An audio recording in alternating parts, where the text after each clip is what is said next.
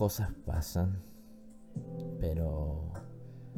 los recuerdos quedan y las experiencias marcan. Y son cosas con las que tienes que aprender a vivir y con las que tienes que lidiar siempre durante tu vida. Especialmente cuando estás dentro de un hospital psiquiátrico eres hospitalizado o paciente mental por primera vez. Eh, lo primero que hay que entender el contexto es que estos hospitales promueven y se enorgullecen de la terapia de grupo dentro del modelo cognitivo de comportamiento, lo que conocen como Cognitive Behavioral Therapy aquí en Estados Unidos, es sumamente importante porque el individuo que esté siendo tratado, la persona que esté hospitalizada, es capaz de reconocer esas cosas o esos patrones de conductas anormales en los o las conductas o esas cosas que nos causan rechazo de las otras personas que están conviviendo contigo durante ese tiempo. Una, estar en un hospital psiquiátrico es bastante complicado porque vas a vivir durante 10 a 15 días con personas que no conoces de todo tipo de backgrounds y en su mayoría pasando por cosas iguales o más difíciles de las que tú estás pasando en ese momento. Y de ahí conseguí muchos, no amigos, sino compañeros de vida y personas que se convirtieron en luz en medio de un camino oscuro, inclusive cuando luego de que termina la hospitalización no puedes tener contacto o interactuar con ellos. Las experiencias, las vivencias que compartes y el intercambio de ideas que ocurre te hacen mejorar como persona y por eso espero que esta historia que voy a traer hoy primero les dé esperanza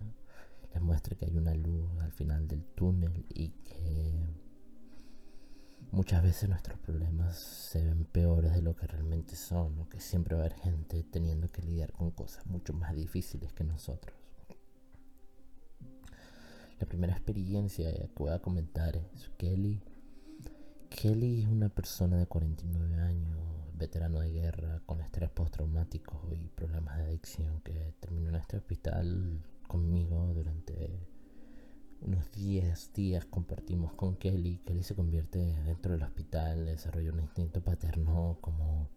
no voy a decir enfermizo, pero muy sobreprotector en cuanto a tomar liderazgo y tomar esa figura de paterna dentro del grupo o de la gente con la que estás en ese momento en el hospital. Kelly me cuenta y me dice por qué él es así, por qué encontró esa parte de él mientras estaba porque se reprocha muchos errores que cometió como un padre. Kelly volvió siendo veterano de guerra, consiguió una esposa, vivió en Filadelfia. Dice que su vida fue bastante feliz, aunque no era rico ni mucho menos, hasta que su primer hijo fue diagnosticado con leucemia cuando solo tenía tres años. Y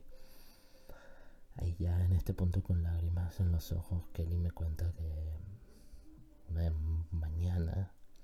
estaba trabajando como siempre y recibe una llamada de emergencia a su trabajo en el que una persona le dice que su esposa se acaba de intentar suicidar con su hijo dentro del carro y que probablemente ya sobreviva, pero que su hijo está totalmente perdido o desahuciado por completo, porque entre la leucemia y el choque era muy poco probable que sobreviviera. De hecho, los doctores lo daban por muerto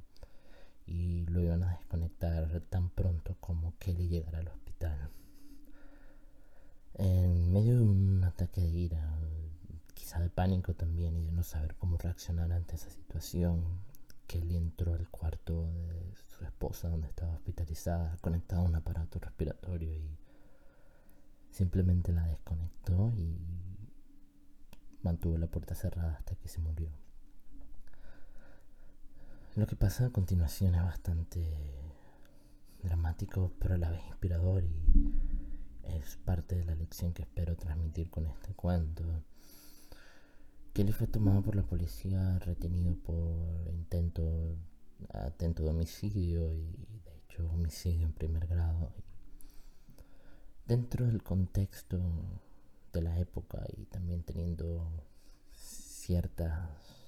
limitaciones como que él tenía al ser veterano y tener sus enfermedades mentales.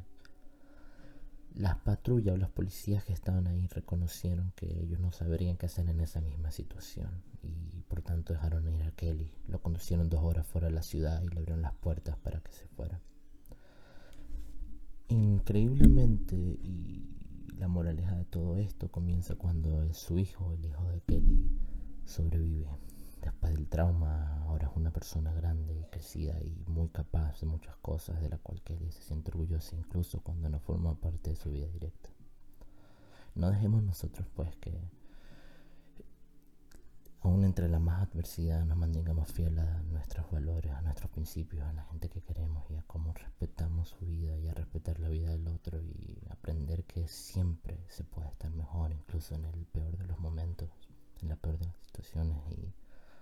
nunca hay que perder la fe y la esperanza en algo, en un día mejor, en lo que sea que estés haciendo hoy. Si no te sientes que estás yendo hacia la dirección correcta, recuerda que siempre va a haber un mañana, siempre va a haber una cosa, una esperanza, una razón por la que vivir. Y que la historia de Kelly sirve para que todos encontremos esperanza y, también para que no dejemos que las situaciones adversas y sentimientos que no podemos controlar se vuelvan mm, los de cierta manera se vuelvan los que determinen nuestro futuro y nuestro